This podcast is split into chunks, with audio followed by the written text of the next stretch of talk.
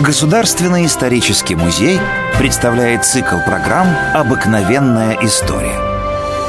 Петр I установил очень важный праздник – Указом от 20 декабря 1699 года предписывалось отныне вести летоисчисление не от сотворения мира, а от Рождества Христова, по примеру всех христианских народов. Сразу после 31 декабря 7208 года наступало 1 января 1700 года. В этот день велено было перед своими домами поставить некоторые украшения от дерев и ветвей сосновых, еловых и можжевеловых и стоять тому украшению января в первый день. Нужно было поздравлять друг друга с Новым годом, веселиться, пускать ракеты, зажигать потешные огни. Сам царь хлопотал над устройством фейерверка, который бы поразил своей красотой жителей Москвы. За несколько дней до праздника строили декорации с изображениями античных богов и героев. К этим конструкциям подводили фитили, пропитанные специальными пиротехническими составами, и поджигали в нужный момент на глазах у изумленной публики. Фейерверки и пальба из пушек продолжались несколько дней. Для общения друг с другом Петр ввел ассамблеи. В указе объяснялось, что это делается не только для забавы, но и для дела, ибо тут можно друг друга видеть и о всякой нужде переговорить. При Петре вход на ассамблеи был доступен каждому прилично одетому человеку, в том числе купцам и корабельным мастерам. Сначала общаться было трудно, и многие, особенно женщины, сидели как немые, но постепенно привыкали. На ассамблеях были танцы и застолья. Азартные игры не допускались. Гости играли в шахматы и шашки, которые любил царь. Разрешалось и курить. Современник отмечал отмечал, что на ассамблеях в комнате, где дамы и где танцуют, курят табак и играют в шашки, от чего бывают вонь и стукотня. Нарушителям новых правил и недовольным подносили кубок Большого Орла, который вмещал литр вина и выпить его полагалось в один дух.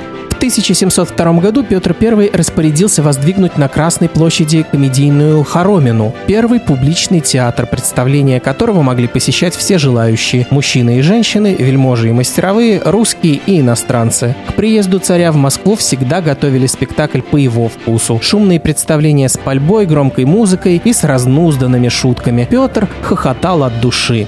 Петр I любил устраивать маскарады. На подобные праздники он рядился в костюм голландского шкипера. Окружающие узнавали его по высокой фигуре, которая возвышалась над толпой, когда он участвовал в маскарадных шествиях. Первый небывалый по масштабам маскарад Петр устроил в Москве на Масленицу в феврале 1722 года по случаю подписания Ништадтского мира. Среди приглашенных было много иноземных послов. Размах праздника был необыкновенный. На удивление всех присутствовавших в празднестве строительстве участвовали морские суда под настоящими парусами. Флот был поставлен на полозья и колеса и запряжен различными животными, которые передвигали его по улицам Москвы. Создавалось впечатление, будто корабли плыли по морю. Сопровождал это необыкновенное шествие сам император в форме флотского капитана. Он восседал на громадном 88-пушечном корабле, который везли 16 лошадей. Зрелище было грандиозное. Маскарад продолжался три дня и каждый раз заканчивался великолепной огневой огневой потехой, которую так любил государь.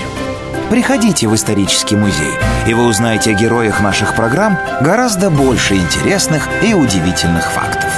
До новых встреч в цикле «Обыкновенная история».